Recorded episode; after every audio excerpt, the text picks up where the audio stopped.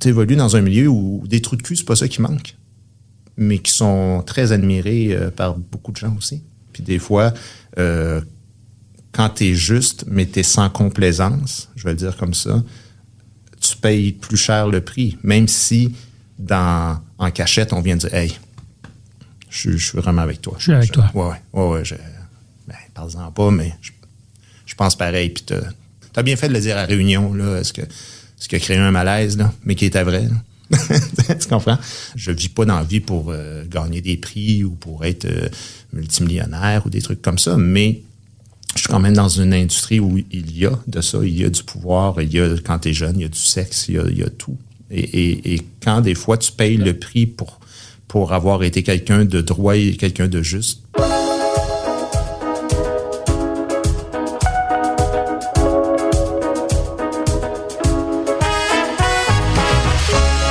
Bonjour à tous et bienvenue à un nouvel épisode de Contact. Comme chaque semaine, je dois d'abord chausser les lunettes parce que je suis rendu là dans ma vie. Alors, je débute en vous rappelant, oui, comme chaque semaine, que vous pouvez nous trouver, nous écouter sur toutes les bonnes plateformes. Comme j'aime le dire aussi, sur les mauvaises, on essaie d'être absent. Donc, Apple, Spotify, Cube et bien sûr YouTube. Abonnez-vous, c'est très important pour nous tout le temps que de savoir que vous êtes à nos côtés sur une base plus régulière. Ne soyez pas timide non plus. Vous pouvez nous aimer, nous liker. Alors je le précise, ce n'est pas pour nourrir mon narcissisme par ailleurs sans fond, mais c'est pour nourrir les algorithmes qui euh, raffolent de ces likes et qui font qu'on arrivera peut-être à, à survivre jusqu'à la semaine prochaine. Alors si vous aimez ce que vous voyez, vous entendez, likez, ça nous aide vraiment et je vous assure que je ne compte pas avant de me coucher le nombre de likes auquel cas je ferais peut-être des cauchemars. Euh, cette semaine avec nous, Guy Nantel, un humoriste, fin observateur de la scène sociopolitique, oui, très certainement, comme le sont souvent les, bons stand-up. Euh, tu as même, je vais te tutoyer parce qu'il se trouve que nous sommes amis dans la vie, tu as même été tenté par euh, la vie politique active parce que candidat à la direction du PQ, qui est le grand parti politique indépendantiste ici au Québec, tu as aussi euh, été auteur de livres peut-être plus sérieux. Je me souviens, trois petits points de rien, et ça nous renvoie à nos plaques minéralogiques où on dit qu'on se souvient. Et puis en 2021, euh, tu as produit, écrit un best-seller, le livre Offensant, qui pourrait peut-être être associé à une forme de charge à fond de train contre le wokisme ambiant. Et j'ajoute à ton tableau de chasse les fameux vox pop qui font beaucoup rire, mais aussi qui nous font grincer.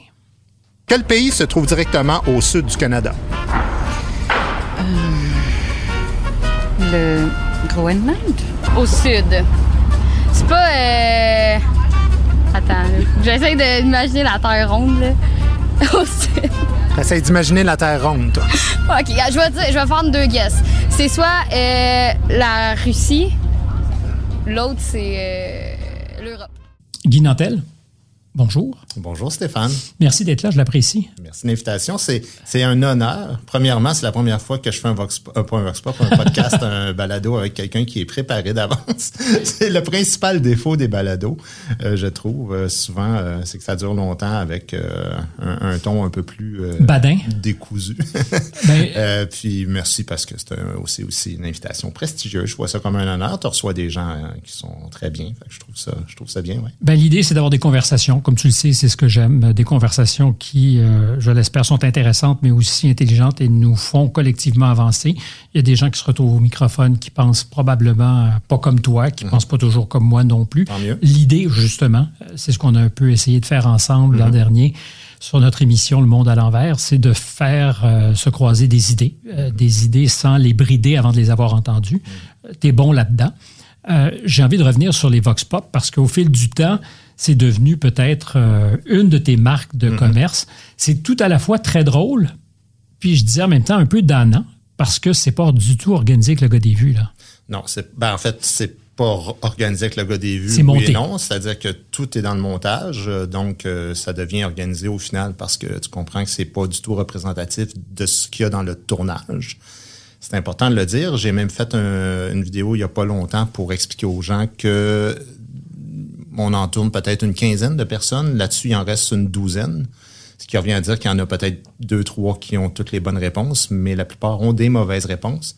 Ce qui change pas le fait quand même que la plupart des gens ont quand même un peu plus de bonnes que de mauvaises réponses. Mais la mauvaise foi l'emporte toujours, alors je ne mets que les mauvaises réponses.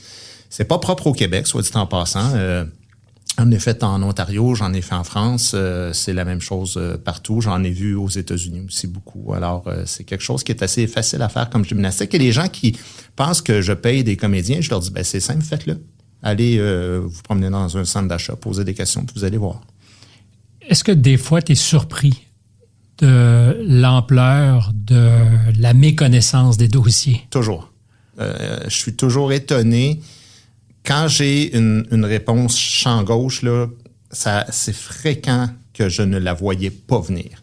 C'est-à-dire de ne pas savoir une chose, ça va, mais les gens, des fois, ont des convictions sur quelque chose qui n'a aucun rapport. Et ça, j'avoue que parfois, ça me, fait un peu sursauter.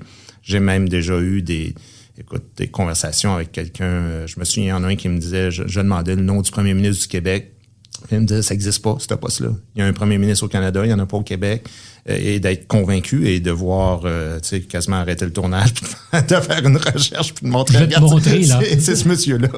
Euh, donc, oui, oui, j'ai souvent des surprises par rapport à ça, puis je les vis pendant, en temps réel, pendant le tournage. Est-ce que ça te fait grincer toi-même des fois sur l'état de... Parce que l'état de la démocratie ou l'état d'une le bon état d'une société dépend de ce qu'on est un minimum informé. Hmm. Est-ce que des fois ça t'inquiète ou pas du tout? Parce que tu dis c'est normal qu'on puisse être dans le champ gauche. Ben écoute, c'est c'est difficile parce que d'une part, euh, oui, on souhaite la démocratie. D'autre part, le principal défaut, c'est que c'est l'opinion de la majorité. Mais est-ce que la majorité est nécessairement qualifiée? Là, on, on, remonte à la Grèce antique, on remonte à Platon, même qui euh, doutait de la pertinence de la démocratie. Puis c'était pas parce qu'il visait une aristocratie pour autant mais ils souhaitaient quand même euh, développer un système euh, qu'on n'a hmm. pas encore réussi à trouver. Peut-être qu'il faudrait justement mettre quelques questions de Vox Pop euh, au moment de voter. Puis, Pour rappeler à tous qu'on n'a peut-être pas une opinion éclairée sur les choses. Non, mais que si tu as trois bonnes réponses sur trois, ton, ton vote compte pour trois et que si tu en as deux, deux et, zéro, zéro, peut-être que ça donnerait des meilleurs résultats au final. Mais qu'est-ce que c'est ça, la démocratie? tout le monde... Mais c'est évolutif parce que fut une époque pas très lointaine où il fallait être propriétaire pour avoir droit de voter. Oui, oui. États-Unis, par exemple. Mm-hmm. Euh, donc, euh, la définition de ce qu'est le vote et la démocratie a beaucoup changé. Est-ce que tu désespères des fois? Parce que j'ai eu cette conversation avec Philippe Guéluc, le dessinateur mm-hmm. du chat, qui disait est-ce que c'est normal que la voix d'un universitaire que lui estimait qualifié, mm-hmm. je comprends, il est allé à l'école, et euh, ben, de ce qu'il aurait pu dépeindre de manière caricaturale comme un beauf, soit d'un poids égal. Ben, c'est-à-dire que là où la démarcation doit se faire, selon moi, c'est pas parce qu'il y a eu, euh, je pense, comment il appelle, c'est le vote censitaire ou quelque chose mm-hmm. comme ça, donc qui était euh, à certains moments par rapport au fait d'être diplômé ou non, d'avoir mm-hmm. des études supérieures. Écoute, euh, je connais un paquet de crétins qui ont des études supérieures. On est d'accord. En fait, c'était une hypothèse de dire est-ce que toutes les voix sont égales? Non, non, mais mais on sait que la réponse à cette question-là, c'est non. Euh, on, le sait, toi et moi, et tout le monde qui écoute euh, ça en ce moment euh, est naïf s'il croit le contraire. Tout le monde ne se vaut pas en termes de, de, qualification pour faire des bons choix dans la vie, pas juste par rapport aux élections, par rapport à sa propre existence aussi. Il y a des gens qui sont plus aptes à faire des mauvais choix pour mm-hmm. eux-mêmes, et il y en a d'autres qui font des bons choix. Donc, mais ensuite, on fait quoi? C'est ça, c'est ça la question à part faire un système euh, qui ressemblerait, euh, je l'ai dit à, la blague, mais justement ça, de dire euh, tu, tout le monde a le droit de voter, mais ensuite de ça, est-ce que le poids de ton vote devrait être le même pour tout le monde? Euh, moi, j'ai un frère qui est lourdement déficient mental. Et puis, j'ai donc souvent eu philosophiquement cette interrogation-là parce que d'une part, moi, je me présentais pour être chef d'un parti politique. Mm-hmm. Et d'autre part, lui, ben, il sait pas lire, écrire, il connaît pas ses couleurs, il est pas capable de traverser la rue de seul. Mais il a le droit de vote. Et son vote compte pour la même chose que moi. Donc, on peut c'est force d'admettre que c'est un peu étonnant, mais euh, on, on peut pas faire autrement que se questionner.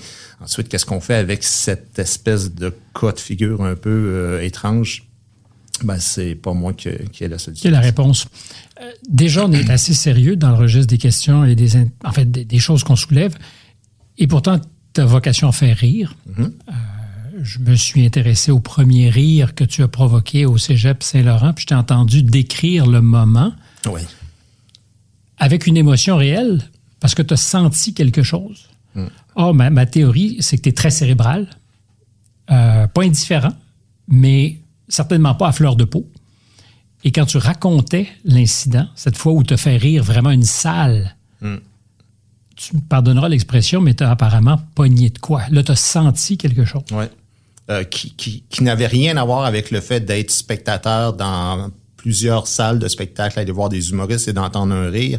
Quand ce rire-là, quand cette vague-là, je devrais plutôt dire, se dirige vers toi, là, euh, c'est comme c'est le nirvana pour en tout cas pour pour le petit garçon que j'étais là, le jeune homme qui rêvait de faire ça dans la vie. euh, je pense que ça doit justement être comparable à un, un athlète qui, pour la première fois, euh, mettons un joueur de hockey qui joue son premier match pour le Canadien, puis que quand c'est lui qui lance la rondelle et qu'elle rentre dans le but et qu'il y a cette foule exaltée qui hurle pour soi-même, euh, ça confirme qu'on est capable de faire quelque chose qu'on croyait pas vraiment être capable de faire, ou en tout cas qui, qui, était plus dans, qui résidait dans le fantasme, si on veut, mais qu'on espérait pouvoir, mais qu'on c'est une chose sur laquelle on doute énormément parce que moi, j'étais pas quelqu'un de spontanément drôle dans la vie. Il y en a des humoristes qui sont.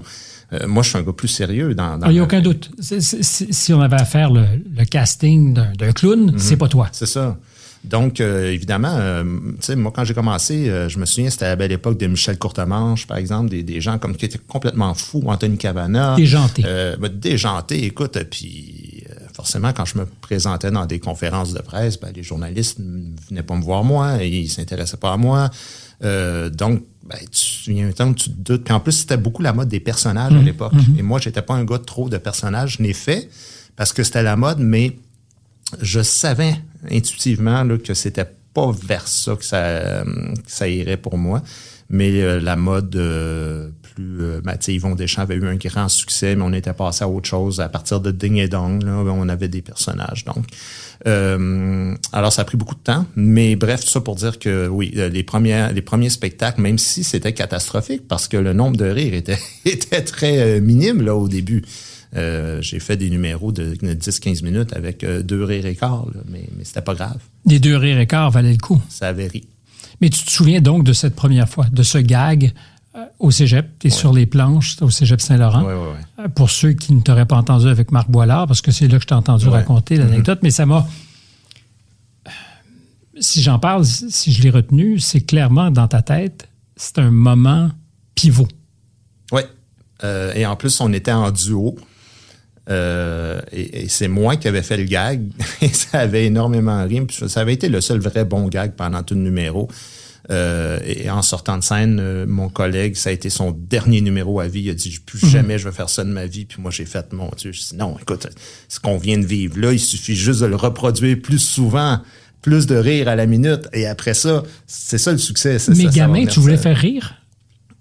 Euh, j'ai beaucoup aimé euh, les humoristes de cette époque-là, de là, quand j'étais enfant. euh, écoute, j'ai 55 ans aujourd'hui. Jean Lapointe, Yvon Deschamps, les cyniques, euh, euh, Jean-Guy Moreau. Puis mon père était un, un- un chauffeur de taxi qui rêvait, lui, d'être scripteur. Donc, il nous faisait écouter... Scripteur? Oui, il nous faisait écouter le, le festival de l'humour, des trucs comme ça. Donc, il voulait écrire. Lui, il était très gêné dans la vie, mais il voulait écrire pour des humoristes. Il l'a fait un petit peu, mais la vie étant ce qu'elle est quand tu es chauffeur de taxi avec une famille de sept, tu comprends qu'il n'y avait pas le temps qu'il fallait pour, euh, pour ça. Mais on s'intéressait beaucoup à l'humour dans, dans notre famille. Mais chauffeur de taxi, c'est comme le côté court de ton équation ou de la sienne à ton père, parce que c'est un universitaire, c'est quelqu'un qui a un peu tout bazardé pour être autonome, peut-être, euh, libre de toute attache. Ça me fait penser beaucoup à l'homme que tu es devenu, avec un, un autre succès. Tu n'as pas choisi d'être chauffeur de taxi. Mais moi, c'est ma certitude. C'est-à-dire qu'éventuellement, si tu veux pas ressembler à ton père, choisis tes combats. Je dis souvent ça parce que on finit toujours par lui ressembler Oui, oui. beaucoup. Tout à fait. Et, et tu dis, s'il y a deux, trois affaires qui t'achalent vraiment, concentre-toi sur ça parce que pour l'essentiel, tu vas finir par lui ressembler. Ouais. Est-ce qu'il y a un lien à faire entre l'homme qu'il était et ce que tu es aujourd'hui? C'est euh, tu décris parfaitement la situation. C'est-à-dire, j'ai l'impression d'être un peu le même homme, puis je le dis avec la plus grande des fiertés, parce que c'est un homme droit, c'est un homme courageux, Mais malheureusement pour lui, euh, c'est un homme qui ne qui n'avait peut-être pas les moyens réels de faire les choix qu'il faisait. C'est-à-dire que lui, euh, il acceptait pas euh, l'autorité, il acceptait pas de se faire dire quoi faire, euh, ça, sauf qu'en réalité, euh, il est passé quand même de... de à, à l'époque, c'est un homme qui aurait au-dessus de 90 ans aujourd'hui, donc un homme qui finissait l'université, un francophone à Montréal, c'était quand même relativement En quoi fait-il étudier? En comptabilité. Et puis donc, il y avait quand même des bons emplois au départ qui, et il a tout laissé tomber euh, pour euh, finalement, ben, euh, tu sais, des fois, on a eu de l'aide sociale, d'autres fois, bon, chauffeur de taxi et tout ça. sept enfants, pas sept enfants, cinq enfants, mais donc sept dans la famille. il l'a eu, il l'a eu difficilement. C'est-à-dire que c'est un homme qui me l'a dit aussi, qui a eu des regrets et qui a considéré à certains moments avoir raté une partie de sa vie, en tout cas. Euh, puis des problèmes reliés à l'alcool, puis euh, une certaine, euh, peut-être une certaine tristesse de, vivre. Donc, et c'est un homme qui était assez, assez bourru, c'est un, un, gros costaud, mais c'était, le bagarreur au hockey, c'était c'est, la personne qui allait toujours devant des coups pour les autres. C'est un, beaucoup d'admiration pour, pour l'homme qu'il a été. c'est un homme bon, on peut le dire comme ça mais c'est un homme qui a souffert, je pense, hmm. euh, de, de, ses choix. Puis de... Tandis que quand. Mais qui clairement ne pouvait subir ou encaisser aucune contrainte. C'est-à-dire que presque condamné à refuser toutes les contraintes, donc à s'isoler aussi. Oui, puis ben, j'ai hérité de ça un peu. Malheureusement, euh, c'est. Ah, c'est pas simple composer avec toi. Je, je, le dis, pas, je le dis pas pour t'offenser. Non, c'est correct. Euh, parce que c'est vrai que il y a une manière de fonctionner. Il y a ta boîte. Et c'est ça. Puis moi, je respecte ça parfaitement. Mais je suis certain que ça t'a mis dans des situations dans ta vie où tu t'es peut-être pas demandé, parce que je pense pas que tu te vois comme une victime de quoi que ce soit, mais mm. comment se fait-il que je suis seul de ma gang? Non, mais tu, te le demandes quand même. Puis je vais te dire pourquoi tu te le demandes. Parce que intérieurement, tu sais à quel point tu es, une bonne personne puis tu fais les choses pour les bonnes raisons. Mm. Et euh, je vais le dire de façon un peu brusque. Euh, tu évolues dans un milieu où des trous de cul, c'est pas ça qui manque, mais qui sont très admirés euh, par beaucoup de gens aussi. Et tout le monde sait de quoi on parle. Euh, et il y a comme un grand silence par rapport à des comportements de beaucoup de personnes qui, eux, ont énormément de gens qui se rallient autour d'eux, puis ils manquent pas de contrôle et tout ça. Puis des fois, euh, quand tu es juste, mais tu es sans complaisance, je vais le dire comme ça, tu payes plus cher le prix, même si dans, en cachette, on vient dire Hey, je, suis vraiment avec toi. Je suis avec toi. Ouais, ouais, ouais. Je, ben, parle-en pas, mais je, pense pareil, puis tu as bien fait de le dire. Tu as bien fait de le dire à Réunion, là, ce que, ce qui a créé un malaise, là, mais qui était vrai. tu comprends? Euh, moi, je, je, je, vis pas dans la vie pour euh, gagner des prix ou pour être euh, multimillionnaire ou des trucs comme ça, mais je suis quand même dans une industrie où il y a de ça, il y a du pouvoir, il y a, quand tu es jeune, il y a du sexe, il y a, tout. Et, quand des fois tu payes le prix pour, pour avoir été quelqu'un de droit et quelqu'un de juste, je trouve ça Payer le prix, tu penses? C'est-à-dire qu'on n'a pas toléré que tu n'adhères pas ou que certains se sentent jugés, parce que c'est deux choses. Ouais, oui, oui, tu as raison. Ça peut être un ou l'autre aussi. Euh, parce que oui, j'ai le jugement facile. J'ai euh, des fois, c'est... Euh, sans équivoque. Cinglant. oui. Mais on est ce qu'on est, on, travaille, on travaille, on C'était pas un reproche en, passant. Stéphane, tu peux, j'ai bien des défauts, mais j'ai aussi la qualité d'être capable d'encaisser, mais aussi de, de, me voir tel que je suis. C'est-à-dire que je, je, le sais, je sais que je suis mal commode parfois, que je peux être euh, intransigeant, mais pour les bonnes raisons quand même. C'est-à-dire que je suis pas quelqu'un qui cherche les problèmes dans la vie. Et je suis pas quelqu'un, euh, je, veux du bien à l'humanité. Quand je fais mes spectacles, j'en mm. donne au monde pour leur argent. J'aime le monde, j'aime le public. Je, suis quelqu'un qui, qui, a vraiment euh, une éthique, je pense, assez... Est-ce que tu penses que c'est partagé, cette vision de l'éthique? Ah, j'espère que oui. J'espère que oui. Je, pose la question parce que je ne suis pas certain. Je ne dis pas qu'il n'y a pas ah, d'éthique. Ben, je ne dis pas qu'il n'y a pas d'éthique. J'ai croisé des gens qui, avaient des règles d'éthique d'ailleurs beaucoup plus implacables que les miennes et qui n'en parlaient jamais. Hmm. Euh, donc ça existe, mais ça ne semble pas être la boussole de tous. puis il y a des moments où collectivement, c'est ma, ma théorie, puis tu peux euh, commenter euh, derrière, où collectivement on perd notre boussole. Sais, des, des époques de l'histoire où l'humanité est comme éthiquement dépourvue. Ben oui, mais c'est normal. Dans, dans l'époque dans laquelle on, on vit, euh, très égocentrique, je me moi, euh, on pense vraiment plus beaucoup à la collectivité. Puis c'est triste parce qu'en réalité, chacun paye le prix de ça. Tu sais, On le voit avec justement l'isolement, la maladie mentale et tout ce qui, tout ce qui en découle. C'est d'une tristesse parce que l'être humain trouve son bonheur et son épanouissement dans un équilibre entre la capacité de, de s'émanciper soi-même individuellement, mais aussi de trouver son compte dans, dans le bien-être collectif. Collectif. Euh, et et c'est ce qui fait un peu euh, la tristesse des États-Unis, entre autres. C'est un pays où on, on nous vend énormément, puis on s'inspire énormément de ça, là, de- du modèle américain. On nous vend beaucoup l'idée de, de toi aussi, tu peux, tu peux gagner le million. Toi aussi, tu peux être celui qui va s'en tirer, mais on nous parle jamais au prix de quoi. Tu sais. Et, c'est au prix d'une société où, au mieux, tu vis dans une prison dorée, mais à l'intérieur d'un système où euh, il y a énormément de pauvreté, énormément de souffrance. Euh, euh, donc, je, souhaite que l'éthique revienne parce que l'éthique, on le fait pas juste pour les autres, on le fait pour soi-même. Ah, c'est clair que si les autres sont un peu conscients d'eux-mêmes et ont des comportements animés par l'éthique, ça rend nos vies au quotidien meilleures. Tout le monde est mieux. Parce que être gagnant en étant dans une barque dorée sur un océan de merde, Voilà. c'est épouvantable. Le meilleur ça- exemple, c'est les pays scandinaves.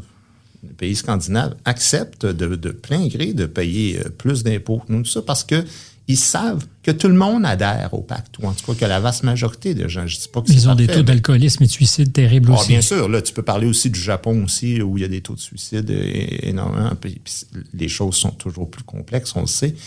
Euh, D'ailleurs, euh, on va sûrement parler de wokisme éventuellement, donc c'est ce que je reproche. Non, mais c'est ça, je, je reproche à bien des gens de simplifier les affaires puis de dire si on dit ça ou si on fait ça, il va arriver ça. C'est La- jamais comme la, ça. La vie n'est pas comme ça. Mais il reste une chose, c'est que on s'inspire quand même beaucoup du modèle scandinave parce que je crois que quand on regarde l'indice du bonheur, euh, ça je crois que c'est les Nations Unies qui font ça chaque année, ben c'est toujours ces pays-là qui s'en tirent le mieux. Et, et étonnamment, ben, tu sais, comme toi, j'ai voyagé beaucoup, puis des gens euh, des pays euh, pauvres, euh, tu sais, ça n'a rien à voir avec ça, le bonheur. tu sais, Ça, ça a à voir avec l'esprit de la communauté, la capacité, la, la fraternité, la capacité de former un tout. D'interagir. Cette fragmentation qu'on a dans notre société en ce moment, là, d'être soit chacun pour soi ou soit tout le moins chacun dans sa communauté, le communautarisme, ben, je pense que ça nous éloigne profondément du bonheur. Je disais tout à l'heure, c'est l'impression que j'ai, tu peux me corriger, euh, que tu as une capacité, euh, non pas de résistance, mais de d'isolement. C'est-à-dire que tu es capable de créer la distance, tu peux être euh, quasi chirurgical dans ta manière de voir les choses, de faire les choses.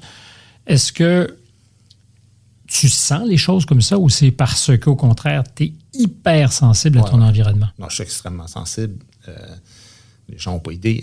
je, Mais je, je te pose la question parce que je pense que Ouais. plus tu es sensible, moins tu voudras t'exposer. Ben oui. Je te dirais, euh, peut-être une certaine nuance, c'est que plus tu vieillis, plus tu te protèges parce que plus tu vois venir les, les, les coups. sais. Euh, mais cette sensibilité-là, elle me sert beaucoup positivement. Je ne changerai pas. Je- moi, je suis content d'être ce que je suis. Mais des fois, euh, ça change pas une chose, c'est que je, moi, je, je, je souhaiterais... euh, tu sais, on a un métier où on travaille seul. Moi, j'écris seul mes textes. Je fais de la tournée, j'ai mon technicien qui me suit, mais des fois, j'aimerais ça, faire partie. Tu sais, j'écoute les comédiens, les acteurs qui parlent quand ils sont au théâtre, puis euh, ils sont 12, puis c'est la- tu sais, comme une fraternité. La gang. Ouais, ça, des fois, ça, ça me manque. Ouais. Est-ce que ton père a mesuré euh, ton parcours, ton, ton succès, t'a vu réussir? Parce que tu disais que c'est quelqu'un qui voulait euh, être scripteur, qui vous encourageait à écouter. Vous, est-ce que c'est tes frères et sœurs ou juste toi d'ailleurs? Quand tu disais d'écouter ouais. Euh, le festival d'humour ou autre chose? Écoute, j'ai un frère qui est déficient mental, donc euh, lui, euh, c'est un peu à part. Sinon, j'ai trois sœurs et j'ai l'impression qu'à l'époque, à part euh, peut-être Dominique Michel, on voyait pas beaucoup de femmes humoristes, sinon Clémence. Mais il y avait beaucoup de garçons. Fait que probablement, pour être honnête, qu'ils voyaient plus ça autour de, de, de mon toi. destin à moi. Je l'ai pas Pas du tout. Pas fait pour euh, lui faire plaisir. C'est vraiment quelque chose qui Non, en fait, m'a- question, c'est il t'a vu réussir dans ce métier? Ben, il m'a vu réussir. euh, tu sais, ça a pris beaucoup de temps. Moi, ça a pris 16 ans avant de marcher. Fait que, euh, il a vu les débuts. Mais il est décédé euh, en 2009. Donc, il a, il a pas vu les plus belles années. Mais Mais il t'a vu quand même réussir. Est-ce que tu penses, ça m'intéresse beaucoup parce que j'ai eu ces discussions-là avec mon père aussi, qu'il a été jaloux à un moment donné de ce que toi, tu allais toucher à quelque chose qui lui avait échappé? Wow. Intéressante euh, question. Je- si c'est le cas, je crois pas que ça se résume à- au succès en tant qu'humoriste. Mais c'est peut-être plus général que ça. Et je vais t'expliquer pourquoi. Parce qu'il y a eu des conversations, des fois, entre mon père et moi, où, euh, étant ce que je suis et étant ce qu'il est, on se disait les vraies affaires. Puis je lui reprochais un peu de ne de, de, de pas prendre les moyens d'être mieux dans la vie, tu sais. Très jeune, tu étais conscient de ça? Euh, oui, mais tu sais, je te dirais, mettons, euh, quelques années avant qu'il meure, euh, j'ai eu des conversations avec lui, puis, puis ben, c'est sûr que si financièrement tes choses vont bien, puis ta carrière, puis avec ta femme, puis tout ça, puis que tu parles à quelqu'un que tout ça est difficile pour lui, ben forcément, après ça, c'est- je- de la jalousie, c'est un grand mot, mais De ça créait peut-être un peu de friction à un moment donné, tu sais, de, de faire comme, hey, euh, hey, je suis ton père, là, puis euh, tu me donneras pas de leçon de vie, tu sais. C'est déjà arrivé qu'il te dise c'est ça? un, ouais, ouais, puis c'est un homme de peu de mots en plus, là, fait que euh, il n'y avait pas besoin de jaser trop pour faire, hey, c'est beau, là. Tu sais, ce, ce genre de, de père-là d'une autre époque. Mais en même temps, c'est celui, pour ce que j'en comprends, qui fait que tu es devenu, pour nous, au monde à l'envers, et pour ceux qui t'aiment sur d'autres plateformes aussi, un bon débatteur, parce que vous étiez encouragé, jeune, à, à penser différemment. Ouais. Vous avez été entraîné Ouais. à débattre, puis peut-être à dire le contraire de ce qu'il pensait. Ah, totalement. Euh, écoute, euh, moi, c'est, je suis vraiment content de du destin euh, que j'ai eu dans la vie, c'est-à-dire que de naître dans les HLM, de naître avec du vrai monde qui avait des vraies relations pures, simples. euh, euh, c'est une autre époque, mais un petit gars qui lançait la balle dans, dans ta fenêtre, tu pouvais ouvrir la fenêtre, hey mon petit Chris, tu vas, tu vas aller jouer ailleurs, puis tout ça, puis euh, il y avait pas la police, puis les parents, puis euh, tu comprends? Puis à la rigueur, tu peux aller te battre avec, puis il n'y a personne qui allait vous surveiller. Physiquement, physiquement. Je voulais juste que tu ailles au bout de ta logique. Non, mais c'est ça, c'est-à-dire que je, je suis content d'avoir eu cette authenticité, de, de baigner dans, dans l'authenticité et aussi euh, d'avoir une mère euh, qui était très curieuse, donc qui nous amenait euh, dans le temps, c'était ben, après Expo 67, Terre des Hommes, donc euh, l'exposition universelle qui a duré quelques années quand même. euh, où on allait à tous les jours. on passait notre vie là, en été évidemment. Puis euh, s'intéressait, on s'intéressait au voyage, euh, à la nourriture. Mon père euh, lisait son, son, sa, sa presse puis son journal à Montréal à tous les jours, puis la politique, puis la politique internationale, puis euh, bon, Israël, Hamas, dans le temps, il me parlait déjà de ça euh, il y a de Donc, vous discutiez. décennies. Ah oui, oui, oui, oui, oui. Puis euh, c'est donc c'est ça, tu sais, je veux dire, une- c'est une- souvent euh, ça me fait rire quand on, on entend des statistiques sur euh, ah la pauvreté, ben ça amène euh, oui mais non, tu sais, parce que il y a des familles où euh, on n'avait pas nécessairement des moyens financiers, mais euh, puis pas nécessairement des grands diplômes universitaires, mais on, on était au courant. Puis euh, moi, c'est pour ça que j'ai confiance au monde. Euh, Je, je trouve que faut pas juger les gens par les diplômes ou par euh, le niveau social dans lequel euh, ils évoluent ou ils ont évolué. Oui, et la, la dignité, sinon même la grande dignité, est tout à fait à la portée de gens de peu de moyens. C'est-à-dire que c'est souvent tout ce qu'il te reste que d'être digne quand tu as peu de moyens. Ben, écoute, Stéphane, moi, j'ai fait des soins palliatifs, donc des tout le monde meurt. Je vais le dire comme ça. Euh, ce qui fait en sorte que tu, tu le vois à la fin de, dans les derniers jours de l'existence d'une personne, tu, tu vois la dignité, tu vois les gens qui ont été forts, qui ont été courageux, qui ont été dignes. Et ça n'a rien à voir avec les gens retiennent rien de leur métier puis de trucs euh, de prestige ou de voiture ou d'argent ou de c'est tellement toujours relié aux relations humaines à comment on s'est comporté avec les autres dans des situations parfois qui, sont difficiles ça prend encore plus de valeur dans ce temps-là Euh, et ça je suis fier de la famille dans laquelle j'ai le milieu aussi pas juste la famille les amis que j'avais quand j'étais enfant Il y avait du monde bien autour de, de nous autres. On se sentait aimé. Puis quand tu te sens protégé puis aimé, là, quand tu es un enfant, le reste, ça n'existe pas. Tu ne sais pas que tu es pauvre, que tu que, que es dans une situation plus précaire. Tu, sais.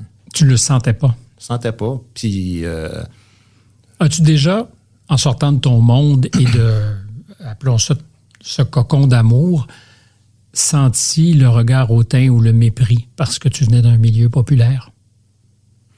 euh, ben, tu sais, d'abord, tu dis cocon d'amour. euh, Ah non, mais- il y avait, il y a- ça brassait pas mal aussi. Là. Mais l'un Euh, n'exclut il avait- pas l'autre, hein? Ouais, c'est ça, exactement. Là, faut pas que les gens pensent que c'était tout doux chez nous. Là. Il y avait bien des, des, des frictions puis dans le couple et tout ça. Euh, mais le, le mépris, euh, peut-être, mais je, je, moi, c'est toujours un peu fiché. Je me disais, si les gens me connaissent, ça va aller. tu sais, Ils vont, Hmm. ils vont, ils vont m'aimer pour ce que je suis. Ensuite, moi, ne pas être aimé par des gens euh, qui sont un peu euh, idiots ou qui ont des préjugés gros comme le bras, je, je- Un peu idiot, dit-il. Juste un non, peu. mais ouais, parce qu'il faut, faut donner un, un bénéfice du doute, mais il y a des fois des gens qui se laissent emporter par des réputations puis des, des rumeurs. Ben, moi, ça m'a toujours été un peu égal, ça, de dire, ben, un tel t'aime pas. Ah oui, ben, c'est- c'est un compliment, parce que moi, je trouve pas que c'est nécessairement quelqu'un que je dois viser à être aimé par ce type de personne-là. Moi, c'est l'affaire aussi, c'est que quand j'étais dans un milieu, tu sais, je jouais au hockey pendant des années. Quand, quand, je, quand je jouais au hockey, j'étais l'intellectuel des, des sportifs. Puis on dirait que quand j'ai quand je suis tombé dans le milieu plus artistique, là, je, le je hockeyeur. suis devenu un peu euh, le gars ordinaire, mais pas assez intellectuel et pas assez euh, tu sais, euh, cultivé au goût de certains. là. Mais, mais ça, c'est c'est des façades, dans le fond, parce que moi, j'ai pas de complexe d'infériorité, même pas par rapport à la culture générale. C'est juste que je le flash pas comme bien des gens le font. Donc, il n'y a pas de raison d'en avoir non plus, mais je sais que tu as consacré beaucoup d'énergie aussi à, à combler ce que tu percevais pour toi comme étant un fossé. C'est-à-dire Ouais, ouais, que ouais. tu t'es dit, si j'ai pas fait l'école traditionnelle, je vais apprendre. Et clairement, tu, tu as appris. Tu as développé quelque chose. Tu as, eu une enfant euh, qui est une adulte aujourd'hui. C'est deux mondes totalement différents Oh mon Dieu. entre ce que tu as vécu été, ce qui était pour toi les problèmes perçus et ce que sont les problèmes perçus par ta fille. Alors, c'est évidemment pas un reproche que je fais à ton enfance ou à celle de ta fille, mais il me semble que c'est bien peu de temps. Tu sais, dans le fond, c'est 30 ans, 30 quelques années, entre deux mondes et deux fabriques à individus. Cette jeune femme que tu as mis au monde et qui est aujourd'hui une adulte, existe dans un univers qui est à mille lieues de ce qu'était ton enfance dans un HLM. Oui, puis je rajouterais même une autre couche à ça. euh, son lien avec sa grand-mère aussi, qui a maintenant 92 ans, ma mère, euh, et, et que C'est comme des, des planètes différentes. c'est complètement fou. Là. Je veux dire, euh, elle, connu l'époque d'abord toute la technologie qui, n'existait pas, mais les, droits de la femme. euh, écoute, c'est fou. Comment le, le monde a changé pour euh, le mieux, j'espère, pour ma fille. Des fois, moins maintenant, mais plus jeune, ça créait certaines frictions parce qu'elle connaissait moins la valeur de l'argent, puis elle, euh, voyait sa vie comme quelque chose qui était tout à fait normal euh, et qui était la vie euh, standardisée de tous les enfants de son âge, alors qu'en vieillissant, elle a vu que elle avait une vie euh, totalement privilégiée.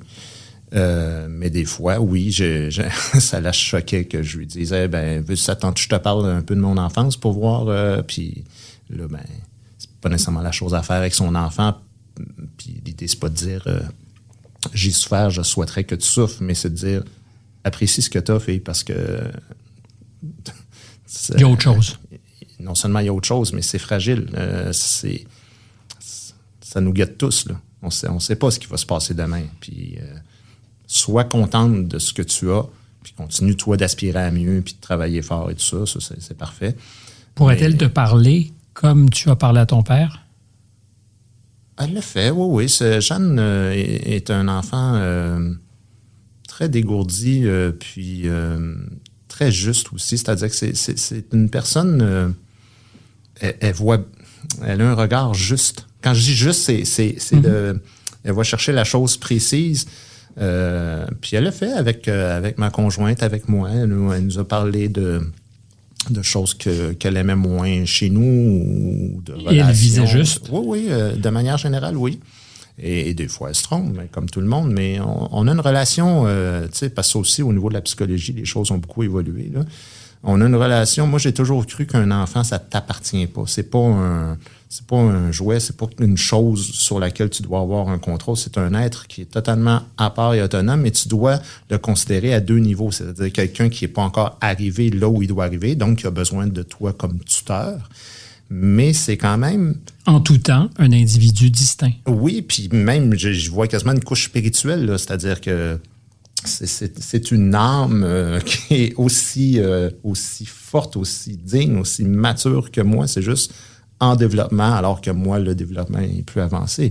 Mais euh, donc, ça crée des relations qui sont extraordinaires. On a une relation formidable là, avec ma fille, autant ma femme, ma fille et, et moi. là. On fait un, un beau triangle. Pourquoi les soins palliatifs? Tu en parlais tout à l'heure et je t'ai souvent entendu parler de ça. Ouais, ouais. Euh, puis je présume que tu ne l'as pas fait pour en parler un jour. Donc, qu'est-ce que tu allais valider, chercher en passant du temps avec des gens qui allaient mourir? C'est un coup de main. euh, c'est une façon de. C'était moins connu à l'époque euh, aussi. Là, je te parle il y, a, il y a 25 ans à peu près. D'abord, je m'intéresse depuis toujours à la mort. C'est quelque chose qui, me- qui me fascine. Moi, je, je suis. euh, je, je regarde toujours des documentaires de- d'expériences de, mort imminente et euh, je, je- je trouve qu'en Occident, on, a, on, on repousse ça du revers de la main, mais en réalité, ça fait partie de l'existence. Euh, dans les autres cultures, euh, tu sais comme moi que c'est quelque chose qui est beaucoup plus apprivoisé que chez nous. Euh, donc, c'est un Je sujet. pense qu'il y a quelque chose derrière notre vie biologique? Oui, je- personnellement, je crois. Euh, autant je ne crois pas aux religions, autant je crois en une vie spirituelle. Je nous considère comme des, des esprits qui vivons une expérience terrestre et non pas comme parfois des humains qui vivent certains indices un peu de, des expériences un peu paranormales. Je vois plus ça comme le contraire, c'est-à-dire que on, on est sur Terre pour évoluer, puis on a besoin, pour évoluer, d'avoir des obstacles, d'avoir de l'adversité. Donc, d'encaisser des coups et de, de gérer du mieux qu'on peut, sans livre de règlement, sans expérience, sans prérequis. Mais il y a de plus en plus de scientifiques qui font l'hypothèse que ce qu'on appelle l'âme, euh, elle n'est pas dans le cerveau. Là. Non, non. pas- donc, ça, c'est quelque chose qui existerait en dehors d'une perspective euh, Mm-hmm. atomiste, disons. Oui, de la même manière que qu'une émission de télé se trouve pas dans le téléviseur, euh, l'âme, ou en tout cas, c'est difficile de mettre des mots là, entre l'âme et l'esprit et tout ça, mais bref, euh, l'essence de ce qu'on est, on va le dire comme ça, se, se trouverait probablement même en dehors du corps physique. Euh, mais peu importe, c'est-à-dire que les soins palliatifs, pour moi, c'est c'est un, ça te met en contact avec la réalité la plus pure de l'existence. Euh, C'est un grand privilège de pouvoir parler avec des gens qui sont qui sont au, au seuil euh, de la mort. Euh, tout le monde n'a pas la même capacité, puis il faut respecter ça, d'avoir des conversations rendues là. Il y a- je t'ai dit tantôt, tout le monde meurt, donc il y a toutes sortes de façons de, mourir, mais les gens qui... euh, il y a beaucoup plus de monde qu'on pense quand même qui sont qui cheminent entre le moment où ils apprennent une nouvelle puis qu'ils arrivent à la fin et qui ça peut donner des conversations extrêmement intéressantes. Sais-tu ce que tu allais chercher au-delà d'aider? Parce qu'en général, il y a probablement une part d'altruisme. Ouais, mais comme je te dis, j'allais chercher aussi cette, cette, euh, ce privilège d'avoir des conversations, conversations. avec des gens qui sont à un endroit où que, que moi je connais pas. Donc euh, c'est une leçon de vie euh, énorme. C'est des professeurs dans le fond sais, qui, qui te qui te racontent comment ils ont vécu leur cheminement, puis est-ce qu'ils ont peur ou pas, est-ce qu'ils ont hâte ou pas, est-ce qu'ils ont vécu eux-mêmes des expériences? Ça c'est une chose aussi. Il y a beaucoup de gens qui qui sont euh, au seuil de la mort et qui nous racontent des expériences spirituelles qui semble se, se développer plus rendu à la fin. C'est comme si c'était une préparation à quitter son corps, à passer à autre chose. Moi, je pense qu'on est visité. En tout cas, c'est l'expérience que j'ai eue avec mon père. Il y a eu pendant les semaines qui ont précédé sa, sa mort, disons, définitive du point de vue de la biologie. Il y a eu des visites de la mort avant. C'est-à-dire que je l'ai je l'ai vu, senti, flirter avec. Puis, tu sais, tu dois pas être prêt ou tout est pas. Je sais pas comment décrire ça. Mais il y a des moments où je pense qu'il était très près de la mort. Puis il est revenu vers nous. Puis éventuellement, il a, il a largué. mais c'est des flirts que tu n'imagines pas dans la pleine conscience et la pleine santé. Mm-hmm. Puis il se passe quelque chose, c'est évident. C'est de la mort de visite, je sais pas comment dire ça autrement. Mm-hmm. Oui. Écoute, c'est le plus grand mystère, donc euh, forcément, moi, toutes les choses mystérieuses m'intéressent, donc le plus grand mystère de l'existence, c'est quelque chose qui, me- passionne. Euh, donc, certainement, je suis allé euh, chercher un morceau de, de cette passion-là à travers euh, les témoignages de, de plusieurs personnes. Je me permets d'interrompre l'interview quelques instants pour vous demander une fois encore, s'il vous plaît, de manifester votre euh, amour ou votre intérêt pour ce que nous faisons en nous likant, en nous aimant, en vous abonnant à nos chaînes, que ce soit sur Apple, sur Spotify, YouTube. C'est important. Ce n'est pas pour moi, c'est pour le référencement et faire en sorte que nous puissions continuer à vivre. On est terriblement solennel, puis c'est pas un reproche Ouais, que je sérieux, hein? Non, non, mais c'est non, c'est une question. mais c'est- si, euh, euh, pas en soi grave. Tu mettras des extraits de spectacle. Entre les deux des ponctuations, un gros rire gras. Juste pour les gens qui sont à l'international et qui n'ont aucune idée de ce que je fais dans la vie. Oui, mais ce garçon est vraiment, Ouais, vous vraiment- irez fouiller sur YouTube. euh, je suis capable de faire autre chose. Mais c'est la question que j'allais justement te poser, puis qui est banale, mais est-ce qu'on peut rire de tout? Est-ce que tout peut éventuellement être drôle? Moi, je pense que plus c'est grave, plus c'est dramatique, Ben, plus c'est drôle. Bien sûr. Ben oui. Euh, écoute, euh, euh, oui. Je- c'est, un, oui euh, sans équivoque. Euh, c'est définitif. Oui. Ensuite, euh, tout, est dans, le, ton, dans le timing, dans le, choix des mots. Forcément, si ton père vient de mourir la veille, ce sera peut-être pas une situation appropriée pour faire des blagues là-dessus. Quoique, dans certaines circonstances, oui. Ben, il y a des fous rires exceptionnels Euh, oui, au salons. salon funéraire. Ça. Parce qu'on est sous tension, puis en ça. même temps, on a besoin de rire. C'est ça. Donc, euh, tu sais, c'est drôle parce que j'ai vécu euh, deux. J'ai fait un spectacle samedi, un spectacle dimanche. Samedi à Montréal, dimanche à Québec. Et euh, dans le spectacle, ben, je fais des blagues, euh, tu l'as vu, sur toutes sortes de sujets euh, de la société. Et celui de samedi, entre autres, à un moment donné, je parle des complotistes. Et il y en a un dans la salle euh, au Casino de Montréal euh, qui finalement, ben, faire une histoire courte, on a été obligé de le sortir. Il était complètement déchaîné et debout à m'engueuler, puis bon, à me dire que j'étais payé par Bill Gates, alors que j'expliquais que je serais pas avec eux si j'avais été payé par Bill Gates. Euh, et, et- et tout ça pour dire quoi? Tout ça pour dire que il racontait que puis il voulait pas quitter au début puis moi je disais moi je te mettrai pas dehors tu as tes droits et libertés mais il faudrait que tu restes assis puis t'écoutes le spectacle parce que là tu déranges tout le monde. Puis, puis lui il m'expliquait que tous les autres sujets desquels j'avais parlé c'était excellent sauf ce bout là qui venait toucher, la corde sensible. Donc euh, et, et- et il, il croyait vraiment que c'était justifié de, de, de, de nuire à 1000 personnes autour de lui parce que lui, là, il vivait ça. Donc ça, c'est la parenthèse de, de ce, de ce garçon-là qui finalement a été mis dehors par la sécurité parce que ça allait pas. Et le lendemain, donc à Québec, j'ai un, bout du spectacle où je me moque de Stephen Guilbeault, le ministre de l'Environnement. Puis bon, en tout cas, c'est un peu compliqué à expliquer, mais bref, je, je me paye la traite. Puis même, je, je me moque de ses enfants que je ne connais même pas. Mais je sais qu'il y a quatre enfants, alors je, je ris de ces quatre enfants dans, dans le spectacle. Et en avant, première rangée, il y, a une, il y a une fille qui est là, puis qui a un, un- un grand sourire, rit, mais tout le long du spectacle, puis elle a, elle a vraiment des, un regard intelligent, puis sensible et tout ça, tu sais. Et euh, moi, je rencontre toujours le public à la fin des spectacles, et elle m'attend à la fin du spectacle, elle vient me voir, puis elle me dit bonjour, j'ai passé une soirée magnifique. Je suis la sœur de Steven Guilbeault. Et là, elle dit, ah, c'était tellement drôle. ce- ce- ce- Et là, donc, je parle de ça à ma conjointe plus tard, puis je dis, tu vois comment comment c'est difficile parce que quelqu'un de l'extérieur pourrait dire ben tu, tu peux pas faire des blagues sur n'importe quoi parce que regarde ce qui est arrivé samedi tu as tu as ébranlé quelqu'un tu as blessé tu as offensé. Et, et- et l'autre dirait ben non regarde là c'est directement sa famille puis le, le gars il se Et fait ramasser, puis on a ri de bon cœur. Donc euh, est-ce qu'on peut rire de tout? Pour répondre à la question oui. Est-ce que tout le monde est capable de rire de tout? Non. la réponse c'est non. Mais je pense par exemple en ce moment à, à Gaza ou Israël, Bon, parce qu'évidemment, choisir un mot, c'est de choisir peut-être une position politique. Euh, J'aurais pas voulu être dans les kibbutz qui ont été attaqués le 7 octobre. Euh, la position de plein d'Israéliens est extrêmement inconfortable, très difficile. Euh, être gazaoui en ce moment, ça doit être proche de l'enfer sur Terre. est-ce qu'il y a de la place pour rire? Mon pari à moi, c'est que c'est le temps de rire. Il faudrait être capable de désamorcer Ah, par le rire, Moi, si j'avais une émission sur l'actualité, c'est sûr que j'en parlerais à, à chaque semaine. Mais il faut comprendre qu'il y a des angles dans l'humour. Euh, c'est pas parce que tu parles d'un sujet qui est dramatique que tu dis euh, ah regardez le, le- les gens qui se font torturer. Euh, ça je trouve ça drôle. C'est pas c'est pas nécessairement ça le propos du gag. Le propos du gag peut être sur la récupération politique sur le fait que les journaux euh, veulent en vendre fait que euh, ils jouent la, la, la bon tu sais, tu peux te servir des titres tu peux te servir de toutes sortes de mais, mais étrangement, moi, j'avais fait un numéro sur le 11 septembre, je dirais euh, quelque part comme le 8 octobre. là. c'était encore tout chaud. Euh, non seulement c'était tout chaud, c'était, euh, je pense que ça s'appelle Mount Stephen Club, là, euh, dans sa rue de Romane. C'était en plein après-midi. euh, C'était un corporatif que je faisais.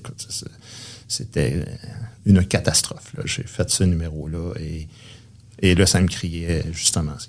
Trop tôt, tu peux pas faire ça, tu peux pas. Puis ça, là, ça dérangeait le, le spectacle. Alors que dans le fond, euh, c'était un bon numéro. Puis bref, je l'ai fait trois ans plus tard à Juste pour rire dans un gala juste pour rire, j'ai eu une ovation, une des plus longues de ma carrière. C'était le même numéro? Même numéro, même, même, euh, identique. Et c'est même ça qui m'a valu ensuite d'avoir euh, cinq ou six années d'animation de gala où on, où on a vu que j'étais prêt à prendre la barre puis à dire, OK, t'es, t'es un, un des rares humoristes qui est capable de prendre du matériel comme celui-là, de faire rire les gens. Parce que tu peux, euh, tu peux réclamer le droit au blasphème tout en étant aimant, respectueux. Parce que ça, c'est des choses, euh, la dignité, l'amour, le respect, qui se sentent dans l'énergie. Tandis que l'humour va chercher quelque chose de plus cérébral.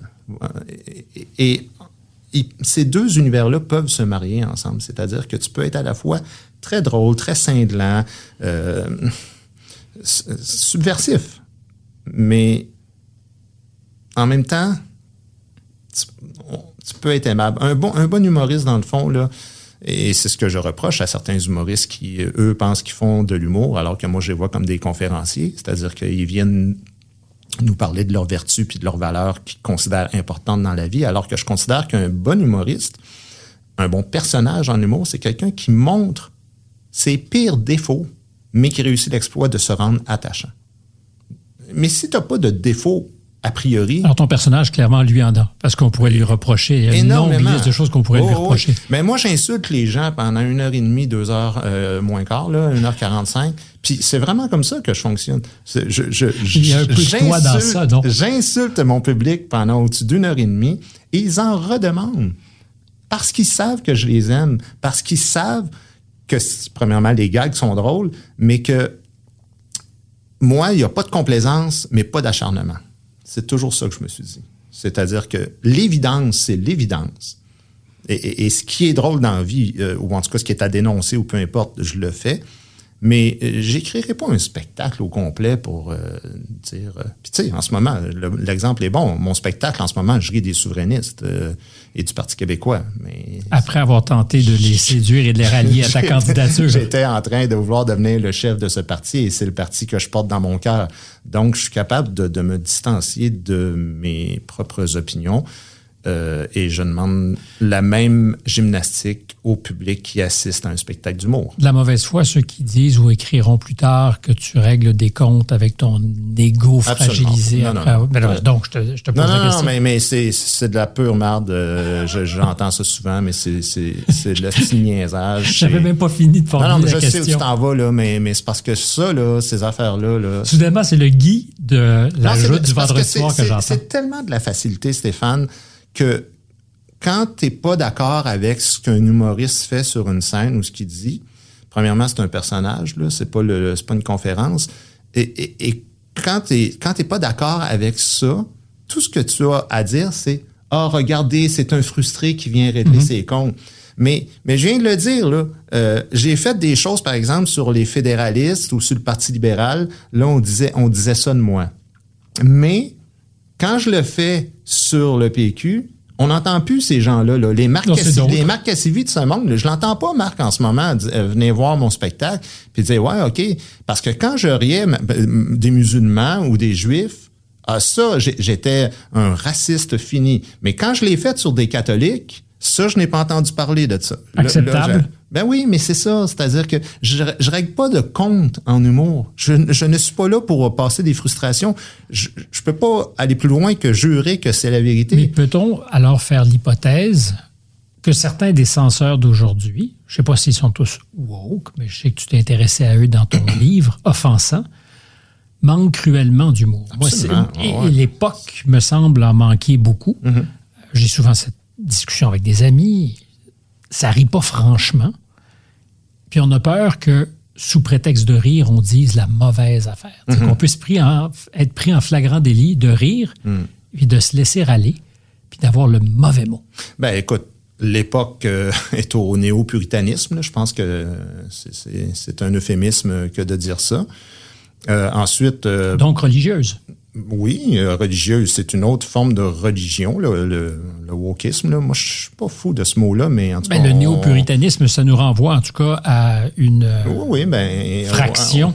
À, à l'origine, c'était ça, là, tu sais. de- Mais, mais c'est- la gymnastique est la même, c'est-à-dire que le- c'est- une autre, c'est un autre genre de religion, c'est-à-dire que il y a eu des livres là-dessus, là, des gens qui expliquaient comment le wokisme fonctionnait, mais exactement avec les mêmes principes de la religion où tu dois avouer tes péchés, où tu dois demander pardon, où il y a des mots que tu dois... Tu sais, je veux dire, le principe reste le même, mais, mais tu as raison de dire qu'il y a des gens qui manquent d'humour parce que non seulement les gens manquent d'humour, les gens comprennent même plus ce que c'est l'humour des fois.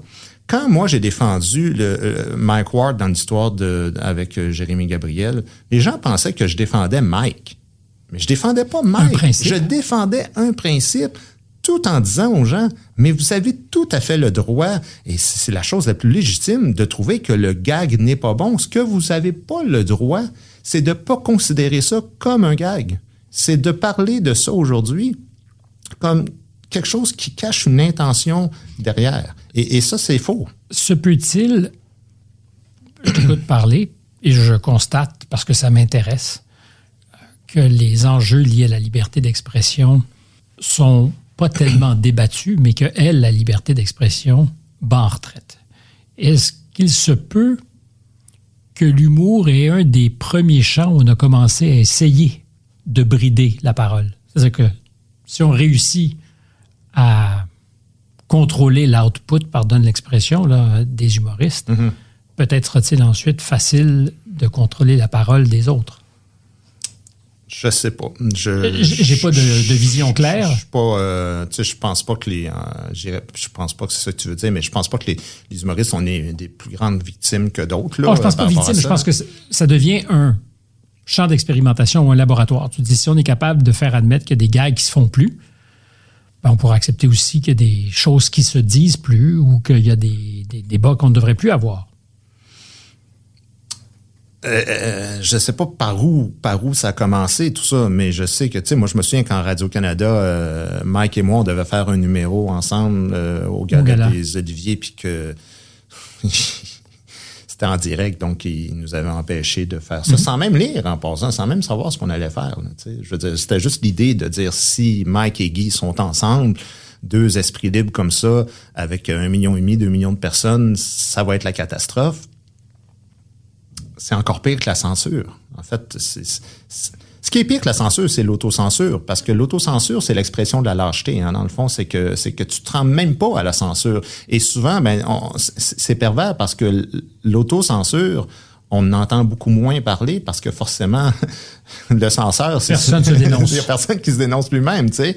Euh, Et, ça, c'est très grave dans notre société parce que tu vas travailler dans un bureau, puis là, ils vont t'arriver avec euh, des, des nouvelles formules de, DI, mettons, là, tu sais, de, de- d'inclusion, puis de diversité, puis tout ça. Puis là, ben, avoir 15 personnes. Il y en a 13 sur 15 qui trouvent ça complètement euh, ridicule ou pas adapté à leur réalité, mais il y a personne qui va lever la main pour dire euh, Ouais, écoute, euh, je sais pas pourquoi qu'on est en train d'assister à, à des conférences infantilisantes comme celle-là. Là, on n'a jamais eu de cas semblables à ça. On n'est pas des gens comme ça. mais qui va le faire? C'est rare les gens qui vont oser faire ça. Donc, les humoristes, c'est la même chose. Les humoristes, la plupart, ont des... Mais je pense que vous avez une responsabilité plus grande, sincèrement, parce que tu as parlé d'Yvon Deschamps qui a été ton maître. C'est un exemple dont je me suis un peu lassé, parce que c'est de faire po- reposer sur les épaules d'Yvon Deschamps beaucoup de choses, mais historiquement, moi, j'ai quand j'étais correspondant à Washington, ce que j'aimais, c'est d'aller voir ce que les stand-up faisaient avec l'actualité. Mm-hmm. Même d'écouter Johnny Carson, qui n'était pas particulièrement méchant, mais de voir le traitement qu'il donnait, caustique, parce qu'il savait l'être à Ah ouais. l'actualité. Donc, je reviens à la responsabilité plus grande, parce que vous avez cette marge qui est l'humour, qui devrait permettre de désamorcer des choses et de nous donner une licence. Je me dis, si Yvon peut rire de ça, si toi, tu peux rire de ça, si... Oui, mais Yvon, Yv- Yvon qui commencerait aujourd'hui euh, aurait, Je ne- aurait du trouble avec les réseaux sociaux euh, comme tout le monde aussi. Big time. C'est ça. Tu Ah, tu parlais de ton numéro du, euh, du 11 septembre, fait le 8 octobre au Mount Stephen Club. Un des meilleurs numéros que j'ai jamais entendu. Tu le sais sans doute, parce que tu l'as vu. C'est la fine équipe du 11 de Dieudonné. Tu riais jaune en tabarouette. C'était très, très, très, très sur le fil du rasoir. Mais c'était utile. Ça, ça, ça te faisait, ça dégageait les sinus. Je sais pas comment dire ça, mais tu faisais, Ah, ouais. Et- Mais ça, Stéphane, les gens disent ça intérieurement, mais ils le disent pas publiquement. Tu es un des rares qui va dire ça publiquement. Euh, surtout là, tu viens de parler de Dieu donné. Mon Dieu, tu es encore. euh, c'est le. le Jamais je ne vais désavouer ce qui m'a fait rire en d'autres temps. Non, non, mais Jamais, non, mais- comprends, mais je comprends, mais c'est- justement, on est dans la mécanique que tu décris. C'est ça, je te dis. Est-ce que le mot en D ne doit pas être prononcé? Non, la réponse, c'est non. Je pense que c'est un des plus grands comiques Oui, mais, qui- que la France ait jamais produite. Alors après ça, il mais la réalité, c'est qu'aujourd'hui, il faut, faut dire qu'on déteste et qu'on a toujours détesté Dieu donné, qui nous a jamais fait rire et qu'on a Mais non, toujours c'est ça, on trouvé n'était ça jamais dans les salles déplacé. nombreux à, à- à rire à ça. gorge déployée. On était là de force. Mais bref, euh, ouais, ben les Ça réseaux n'excuse sociaux. pas on- que tu puisses errer. Si demain matin, tu te mettais à, Mais non, mais tu peux à dire des bêtises, je serais pas solidaire nécessairement de tes Oh, oui, bêtises, ben, mais je pourrais jamais dire, euh, ben, Guy m'a pas fait rire. Pour moi, pour moi, le problème de Dieu donné, c'est d'avoir transporté son personnage de scène en- dans la vraie vie, là, ou en tout le moins dans, dans les entrevues euh, plus sérieuses. Mais euh, ça, c'est ses affaires à lui. C'est lui qui, qui, qui fait la gestion mais je voulais de, pas de instruire le procès de, de Dieudonné, sinon que de nous ramener à la- l'autocensure. Non, mais ce que je, je voulais revenir quand même sur le fait que quand tu es sur une scène et je pense que Dieu donné le faisait très bien. euh, en tout cas, moi, j'ai même fait un numéro avec lui. là. Euh, c'est quelqu'un qui est dans la provocation, dans la subversion, mais euh, qu'on a besoin de ça. Mais le public, tu sais, moi, si j'avais une émission hebdo- hebdomadaire là, sur l'actualité en humour, je, je suis, tu sais, je connais quand même assez bien le milieu, puis je connais assez bien le Québec. Je suis assez certain qu'il y aurait bien des, critiques, puis bien du monde qui trouverait ça bien déplacé, là, mais il n'y aurait pas de censure. Là. Je, ferais ce que je fais sur une scène normale, mais que les codes d'écoute et que les, les, petits mots euh, en dessous euh, de Hey, euh, moi, moi, je tripe bien gros là-dessus, ça, exploserait, là, parce qu'on a besoin de ça plus que jamais, de ce type d'humour-là. Ça fait du bien à la fois à l'individu qui entend des choses comme celle-là, mais aussi à la collectivité de sentir que le, le, le, le carcan tombe, puis tu peux, tu peux être un peu plus lousse.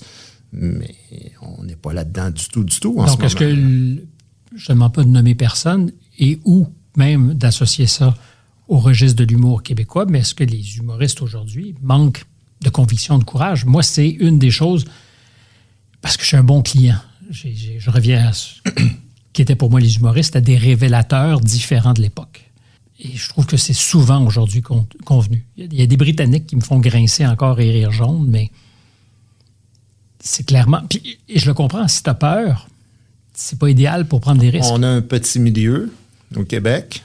Euh, si aux États-Unis, tu réussis euh, à aller chercher, mettons, euh, 10% de la clientèle humoristique, tu as des millions de personnes. Si tu fais la même chose ici, ben ça se peut que tu perdes des contrats à télé puis que tu vendes pas tant de billets que ça, tu, sais, tu comprends? C'est plus consensuel chez nous. Oui, oui, ah oui. Ah, totalement. C'est plus formaté, je trouve aussi. Là, le- le- la musique du stand-up comique, là, tu sais, le- la façon de parler, le- le- les mots, les sujets, le- les thèmes qui sont traités. Mais après, moi, euh, je sais pas. euh, moi, j'ai l'impression quand les gens disent ah, on peut plus rien dire, moi, je, je dis jamais ça. Euh, Je, je, je passe mon je temps. Je passe mon. Non, non, je, je parlais pas de toi, mais on entend beaucoup ça là, de que moi, je, oui, je paye un prix. Ça, c'est ça que je trouve qui est malheureux parce que la, la- la liberté d'expression, pour moi, quand on se vante d'être une société où il y a une liberté d'expression, ben, sais, des fois, les gens disent, ben, t'es pas censuré, la preuve, tu dis ce que tu dis. Je fais, oui, mais je suis pas invité à grand place euh, dans les émissions de télé. C'est une grosse nuance. je reviens au choix. On ne peut plus rien dire, qui est l'éternel poncif entendu. Ben, je dis, peut-être. Ce que je constate, c'est que nombreux sont ceux qui choisissent de ne rien dire. Ben pour les raisons. Euh, mais c'est pas la même chose. Non, non, non, t'as raison parce que y a pas, y a personne qui va me mettre en prison. Il y a personne qui, on ne m'empêche pas de parler. Mais s'il y a un prix éventuel pour avoir parlé, ben en bout de ligne. Ah, la mécanique est, implacable. C'est de, la censure quand même. C'est de la censure puisque. Tu as déjà fait le choix de, de dire oh, là-dessus, faut que je me ferme la gueule. Ah non, mon Dieu. Plus c'est risqué, plus ça vaut la peine de le faire parce que j'ai pas euh, j'ai pas d'intention perverse quand je dis ce que j'ai à dire. Je, j'ai l'impression de dire des trucs que les gens pensent de manière générale ou en tout cas euh, qui sert un peu d'exutoire ou sinon j'ai un personnage qui va tellement dans l'exagération que le spectateur pas dupe. ben non seulement il est pas dupe mais il comprend tout parce que tu sais la seule le, le seul baromètre en humour, là, ce que ça doit être, c'est de se demander qu'est-ce qu'une personne équilibré et saine d'esprit, là, monsieur, madame, euh, la moyenne du monde, qu'est-ce qu'il va comprendre de ça? Alors, quand même, même que dans une fiction que tu dis que tu tuerais tout le monde ou que tu... Euh, les gens comprennent-tu la convention ou ils, ils la comprennent pas? Et c'est la distinction que je faisais entre le cas de Mike avec Jérémy, où il y a personne qui sortait d'une salle de spectacle en disant Hey, je te dis qu'il faudrait pas qu'il le croise parce que ça a l'air qu'il veut le noyer puis tout ça. Je pense pas qu'on était là-dedans. Et euh, mettons euh, Gabrois avec euh, Marie-Lou Wolfe à un moment donné, là, qui était lui sur, euh, sur Facebook, puis qui écrivait des, des trucs, puis qui s'en tirait à la fin en disant Ah non, non, mais c'était juste des jokes. C'est parce que les gens qui lisent ce que tu viens d'écrire là sur Facebook, il n'y a, pas, y a aucune convention. Là, on n'est pas dans un contexte mhm. humoristique. La plupart des gens. Ça ressemblait du premier degré. Ben, c'est ce que je te dis. Euh, donc, si après ça, euh, moi, un journaliste lit sur papier mes textes, puis qui fait comme Oh mon Dieu, ouais, là, ça, ça. Non, ça, tu peux pas dire ça dans notre société, mais là, c'est parce que si tu peux dire la même chose d'un film de fiction où il y a quelqu'un qui sort un fusil puis qui tire là, puis tu dis Hey, on fait pas ça, tu, tu tirais sur le monde dans la société. Ouais, mais c'est un contexte, une fiction la plupart des gens qui sont au cinéma ils comprennent la convention. Là, si toi, tu es trop nono pour la comprendre, puis tu dis dans notre société, on dit pas ça, on fait pas ça, puis on pense pas ça, ben, c'est peut-être toi qui devrais pas aller voir des fictions. As-tu déjà pas. Ben, ça se peut. Ça se peut qu'on perde la capacité, éventuellement, collectivement, ah, ben, à lire le deuxième degré hum? et à accepter qu'il y a des conventions qui sont de la fiction.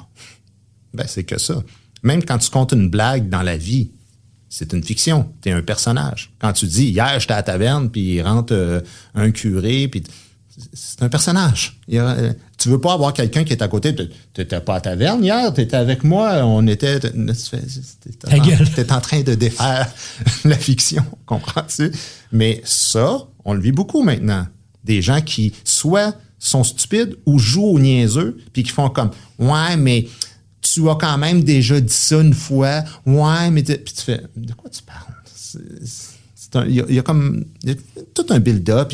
Les gens qui sont en salle, ils payent 50 pièces pour venir te voir. Forcément, ils savent dans quoi ils s'embarquent, puis ils comprennent le jeu. Tu as déjà pensé que tu deviendrais euh, un essayiste sérieux qui tenterait de démonter la mécanique de ce que tu as choisi, puis je suis avec toi là-dessus, d'appeler la, la religion woke. Je dis avec toi parce que j'ai eu un invité qui a écrit un livre qui s'appelle La religion woke. Mais tu as pensé, quand tu as commencé ta, carrière, d'humoriste, qu'un jour, l'humoriste, le, fou du roi, mm. ce que tu incarnes assez bien, celui mm. qui va dire hey, T'as mis tes culottes à l'envers, euh, mm. serait sérieux le temps d'un livre pour dire je perçois, Guy qu'il y a quelque chose de foqué au royaume du Danemark. C'est absurde. non seulement je n'ai pas prévu ça quand j'ai commencé ma carrière, mais euh, je te dirais ça a peut-être commencé autour de... Il y a eu deux, trois étapes là, où à un moment donné, j'ai senti que ça s'est fragilisé. Bon, la commission Bouchard-Taylor en 2007-2008 sur les accommodements. Là, il a commencé à y avoir de, de, de la radicalisation, de la polarisation.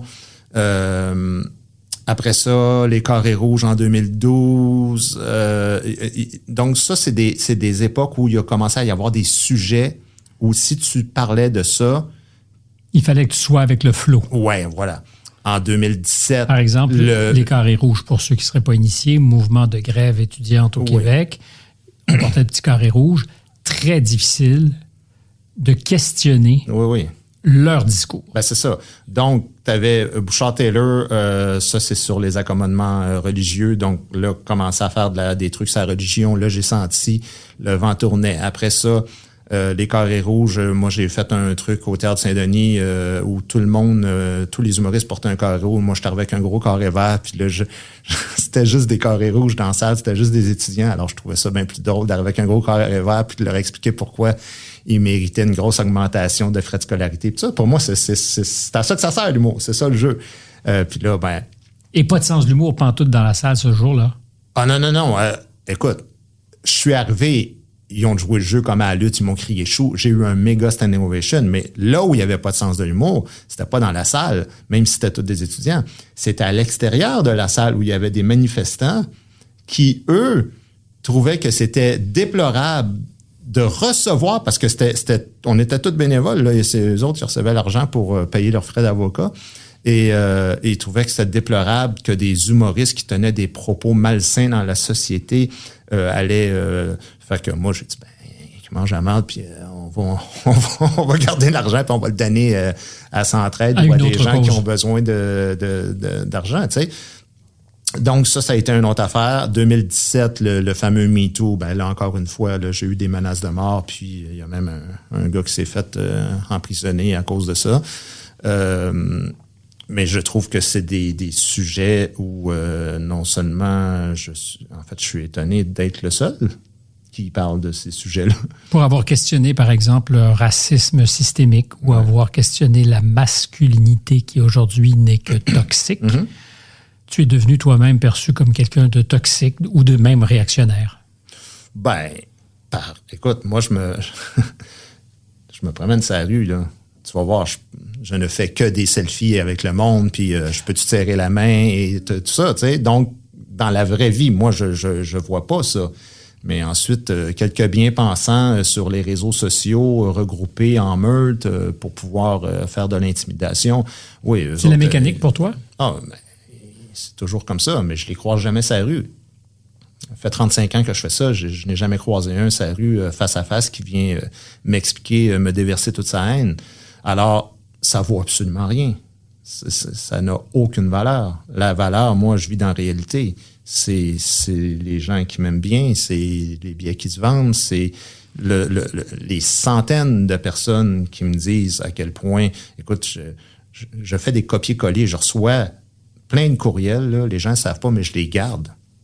Je les garde dans un grand document, puis je relis ça des fois pour me rappeler à quel point ça vaut la peine.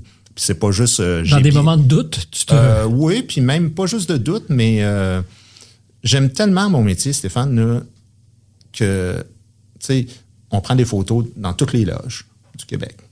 Et sur, les, sur toutes les scènes, j'ai des photos de toutes les salles vides. Tu sais, je, je garde les courriels, pas de tout le monde, parce que j'en reçois beaucoup, mais je te dirais, ça fait quand même 300-400 pages là, de, de courriels que je garde. Là. Et, et c'est pas, euh, je me suis bien amusé euh, hier soir à ton show, c'est à quel point euh, tu, tu es important dans ma vie.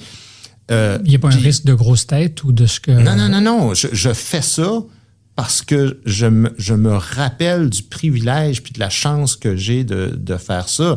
Quand quelqu'un te dit à quel point tu es important pour lui, ce qu'il dit, c'est je t'aime. Puis se faire dire je t'aime dans la vie pour des raisons aussi pertinentes que des fois des gens qui pensaient au suicide ou des trucs comme ça, ou des fois en dehors de la scène que des gens m'écrivent et que je leur réponds puis que j'entretiens une correspondance pour pouvoir les aider.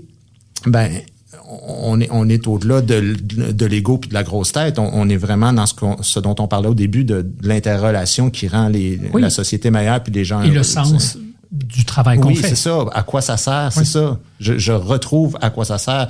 Je regarde les, des fois des photos de salles où je m'en vais jouer, je la regarde vide, puis je fais comme, mais t'es tellement chanceux que tous ces gens-là remplissent des salles comme celle-là pour ce que toi t'as à dire. Fait que quand vient le temps d'écrire un texte, là, moi je fais pas des spectacles comme beaucoup font de 1 heure et 10 minutes. Là. Je fais des spectacles d'une heure 45, puis j'en donne au monde, puis je les rencontre après, puis je- c'est le plus beau métier du monde, puis il faut le prendre au sérieux, ce métier-là. C'est grandiose de pouvoir faire ce métier-là. Parce que ça a un impact pareil sur les gens? Total, au Québec surtout. Mais je reviens à ce que tu disais un peu plus tôt. Alors, je ne sais pas si on peut en faire la démonstration virtuellement. Quand tu si on avait une émission d'une heure, par exemple, le vendredi soir, je te dirais 90 minutes, on parlerait d'actualité, on ferait ça, on ça rirait. Fun, ça. puis ça marcherait. Et plus on serait audacieux, peut-être, c'était ta prétention tout à l'heure, je ne sais pas si tu t'en souviens, dit, plus je pousserais les limites, ah, oui. parlant de Guy Nantel, je, parle, je m'exclus de l'équation, on aurait des codes d'écoute, il y aurait du monde pour nous dire, peut-être pas ouvertement, mais ensuite, j'écoute ton émission, ça marche. Comment expliques-tu? Parce que c'est mon intuition aussi. Mon intuition, c'est que c'est un Ben, tu- modèle d'affaires. Tu l'as prouvé l'an passé. Mais c'est que, sais, même si je n'étais pas intéressé, Non, non, mais c'est- c'est un modèle d'affaires. Ah oui. C'est-à-dire que si, si je n'étais juste qu'opportuniste, je dirais, ben, prenons le contre-pied de l'époque, parce qu'il y a trop de gens qui total. veulent Ben oui. entendre autre chose. Ça n'a jamais été mon plan d'affaires. Mais à un moment donné, je me suis dit, je l'ai senti à Radio-Canada, des fois dans, dans le type d'invité, je l'ai senti à TVA l'an dernier. Alors, moi, je faisais ce qui me semblait être basique. Mais d'un point de vue strictement intéressé au ciné, je me dis, c'est un super plan d'affaires. tellement. Comment se fait-il, d'après toi, que aujourd'hui la vertu l'emporte sur l'économique? Parce que c'est un peu ça. C'est-à-dire Ben. qu'on pourrait se dire la vertu est plus forte que le possible rendement. La réponse est bien simple, c'est que quand, quand tu fais un projet comme celui-là, tu l'écris, puis là, tu un document écrit. Alors là, ça s'en va dans les mains d'abord des assurances. Puis là, les gens des compagnies d'assurance lisent ça, puis vois, ouais, là, euh, là, il y a un danger là. Après ça, des avocats, puis après ça, ils regardent les textes, puis après ça. Fait tout le monde a peur de tout. Tout le monde a peur de son ombre. Mais en réalité, là, tu dis, écoute, il n'y a aucun danger. Le pire qui peut arriver, c'est qu'on on rate notre coup, qu'un gag soit pas drôle, euh, qu'on perde un peu d'argent, mais on se fera pas assassiner le lendemain, tu sais. As-tu déjà eu ces conversations avec tes collègues humoristes? Parce que vous avez des moments où vous êtes ensemble? Puis je vous connais assez pour savoir que faire rire, oui. Euh, Gagner sa vie est bien, oui. Mais pousser les limites chez les plus intelligents, c'est aussi ça le fun. C'est- C'est d'être sur le fil du rasoir, de, de revirer les gens comme un gant, puis je l'entends de moins en moins. Donc, il y a une espèce de choix, non pas de la facilité, c'est pas à moi de juger, mais parce que je ne suis pas invité à vos réunions, est-ce que tu entends des fois tes collègues, amis, dire Oh, Je sais pas, je suis capable, je sais pas si j'ai envie. Non, mais je pense pas que dans, dans aucune époque, il y avait une majorité d'humoristes qui ont fait ça de toute façon. Tu sais. On parle Tout le monde n'est pas Bruce. Yvon Deschamps, mais Yvon Deschamps, euh, il était seul, Yvon Deschamps, à faire ça. Je veux dire, il- y avait quand même pas d'autres humoristes qui faisaient du, du social politique comme lui, même si euh, il y avait, tu sais, Gilles Latulippe, il y avait de, Mhm, toutes sortes de, de trucs comme ça aussi. Euh, donc, euh, c'est correct que tout le monde existe, puis je pense pas que ceux qui ne font pas ça, euh, qui sont largement majoritaires, euh, s'en privent. Je pense que les autres euh, voient pas la, la nécessité de faire ça. Euh, mais il y en a eu euh, qui l'ont fait, c'est Belles Oreilles de façon extraordinaire, les cyniques, euh, Yvon Deschamps, euh, Daniel Lemire euh, d'une certaine manière. Euh, Mais j'ai entendu plein d'humoristes dans des conversations privées me dire Oh, l'audace de Gaspard Proust en France, par exemple. Ben. Il repousse, il est capable de. J'aimerais ça être capable. Puis je me dis, ben, qu'est-ce qui te retient? Tu as le talent, tu es capable, tu as, la carrure. Alors, je n'aimerais aucun individu, mais je dis, tu, tu décides d'aller au front. Ça va marcher, on va te suivre. je sais pas, moi j'ai pas l'impression que la plupart des humoristes parlent comme ça. Euh, pas ici, en tout cas. Je- J'entends pas les humoristes dire Ah, mon Dieu, moi je, je rêve de faire du social politique, mais je préfère ne pas en faire. Il y a très peu de gens qui, qui font ça, puis c'est sûr que ça demande euh, ben, tu reçois. Parce que c'est plus bon- facile, c'est plus facile. euh, je parle juste au niveau de la, contra- de la controverse. Si tu veux la paix dans la vie, là, c'est plus facile de mettre une perruque puis euh, On est euh, être léger dans, dans la thématique. Mais tu sais, moi, je vis toujours avec soit que j'ai pas d'invitation ou soit que j'ai des invitations pour me justifier, pour m'expliquer pour devoir répondre à des à des à des accusations. Euh, les humoristes, ils veulent peut-être pas nécessairement vivre toujours avec cette charge là où tu as toujours besoin de dire non non non mais je suis pas une méchante personne là. Parce que pour moi, un bon stand-up, et tu es un stand-up, tu travailles derrière ton microphone dans ce que ça a de plus simple, pas de décor, mais c'est vrai de plusieurs autres qui font ce métier. Martin Matt, c'est pas par le décor qui se définit. Il y a l'intelligence, il y a le. Ouais, ouais, Louis-José. euh, Exactement, il y en ils savent livrer. Et pour moi, historiquement, les grands stand-up à la à l'américaine, dans le monde anglo-saxon, ils peuvent parler du couple, mais ils parlent de l'époque tout le temps. C'est-à-dire que ce sont aussi comme des journalistes qui racontent le monde, mais différemment, nous faisant rire. Ouais. Et c'est là que je dis qu'il y a une, une audace que je souhaite qu'ils aient, parce qu'elle m'aide, moi, à l'aide Ouais, davantage. parler de l'époque. Ouais, Ouais. Je pense que c'est bien décrit. Euh, Louis-José il l'avait fait un peu dans, je sais pas si c'est dans son dernier spectacle, mais, euh, mais plus indirectement. C'est sûr qu'il prendre les choses de front comme je le fais euh, dans, dans mes spectacles, ça, je, je pense pas qu'il y a beaucoup de- d'humoristes qui, qui souhaitent faire ça. Puis je pense que la raison, c'est ce que j'ai dit tantôt. C'est un petit milieu. Puis quand tu vois qu'il y a euh, quelques grands décideurs qui font comme ouf, ça, euh, on est mieux de se, se tenir loin de, de ces problèmes potentiels-là, ben après ça, il reste, il reste Mike, euh, il reste moi, euh, des, des gens un peu comme ça. Tu sais, même Jean-François Mercier, c'est un très bon ami à moi, mais Jean-François, il, a choisi d'être plus euh, en retrait par rapport à tout ce qui pourrait créer de la polémique, parce qu'il il l'a vécu. Puis des fois même euh, pour des raisons absolument pas justifiées, mais il lui aussi il a passé au bat là-dessus. Je vais nous faire atterrir, parce que ça fait déjà un bout qu'on parle. J'aime pas le, le mot confiant, mais j'en ai pas de meilleur pour caractériser ou non euh, ta vision de ce qui nous guette en matière de, de vivre ensemble, de liberté d'expression. Je pense que les deux sont intimement liés d'ailleurs. Plus on est capable de s'exprimer librement, moins je pense qu'on est agressif. C'est bizarre. hein? Euh, je pense que on devient euh, plus il y a de répression et de d'autocensure, plus Oui. éventuellement il y a. Puis on est méfiant. Oui. Donc, est-ce que tu es confiant qu'on est capable de solutionner ça? Ouais. Je pense que c'est des vagues. Toutes ces affaires-là, c'est des époques. Puis euh, on ne sait pas pourquoi ces époques apparaissent ou disparaissent, mais euh, moi, ça fait quand même assez longtemps que je fais ce métier-là pour voir qu'il y, a des- il y a des cycles, il y a des, il y a des façons de, de faire. euh, puis c'est sûr que là, c'est juste par rapport à mon métier, mais la société, de manière générale, les Québécois sont des gens qui sont assez conciliants, qui aiment la, la c'est pas un enjeu sont- québécois. Non, mais non, bien sûr, c'est sûr, on est influencé par toute la mouvance euh, américaine, occidentale. Bon, je sais pas trop euh, par où le prendre. Euh, mais en même temps, reste une sorte de, gros bon sens, même si la formule est galvaudée par certains politiciens, mais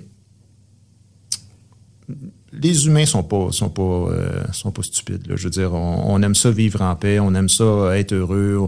Euh, moi, en tout cas, il y a des gens qui me disent ah ben à un moment donné, on, on vendra plus de billets, on pourra plus faire de spectacle. Je, je- mais non, de quoi tu parles? Il va toujours avoir ce besoin là de, de rigoler, de et, et- et- et à travers l'humour de, de, de, de dénoncer, comme tu dis, de représenter l'époque dans laquelle on vit. Puis il y aura toujours des choses à dénoncer dans chaque époque. Ah, c'est clair que l'époque est fertile si on veut dénoncer. Encore faut-il qu'on ait le courage de le faire. Euh, Guy Nantel, c'était un plaisir. Ouais, merci, merci Stéphane.